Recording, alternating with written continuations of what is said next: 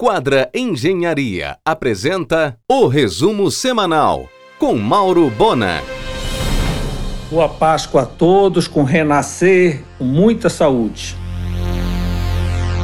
A unidade de estreia da Bluefit na municipalidade abrirá no próximo dia 12, revolucionando o setor. Será a primeira academia da cidade a não cobrar qualquer taxa de personal trainer hoje o principal vendedor desse tipo de negócio.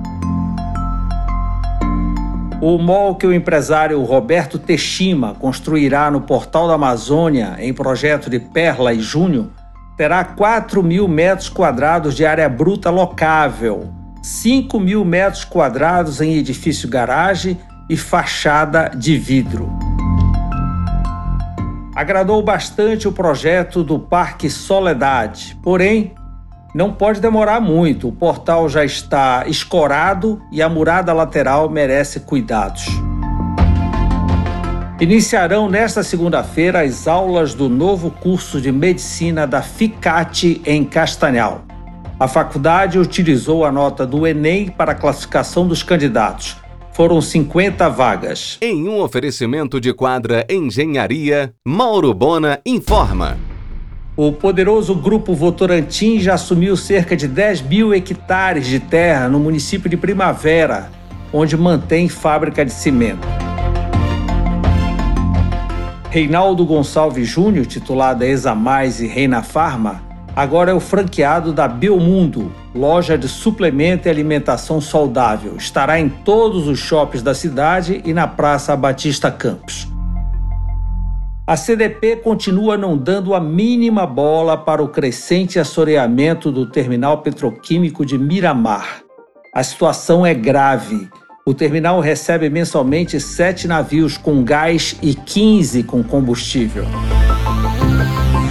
A CETRAN conclui o projeto final e o licenciamento ambiental da futura Avenida Liberdade, a Fumbel trabalha em um grande projeto sobre o Centro Histórico de Belém, com dois corredores de intervenções, um deles contemplando o Palacete Pinho.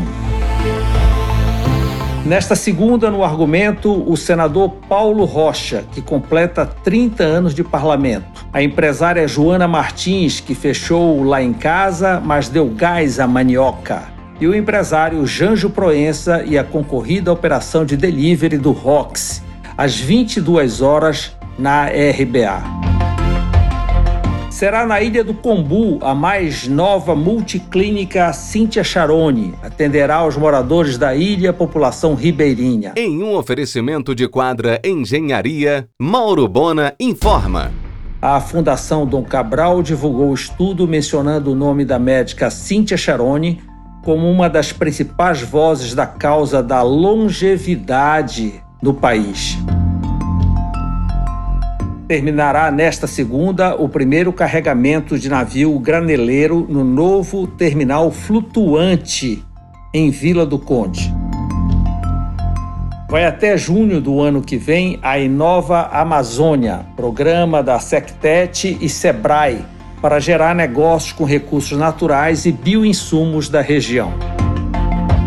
O Japão é o principal importador do cacau fino de aroma paraense, próprio para a fabricação de chocolate gourmet. O tradicional restaurante Avenida já retornou com o seu concorrido buffet de sextas e domingos, respeitando os protocolos, claro.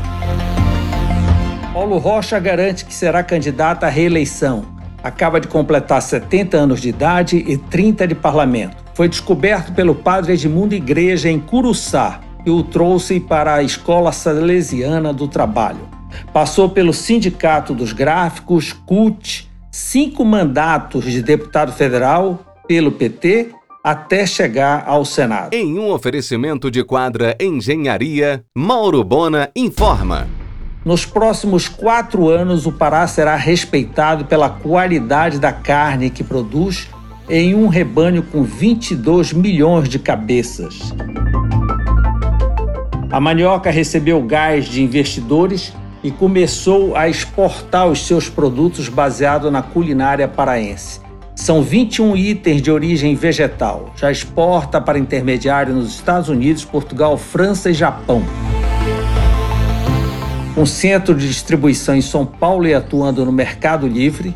Esta semana, a Manioca entra com o seu portfólio no Magalu, Submarino e Americanas.com. Neste mês, a Polícia Federal inaugura a sua muito bem equipada sede na Júlio César com Almirante Barroso.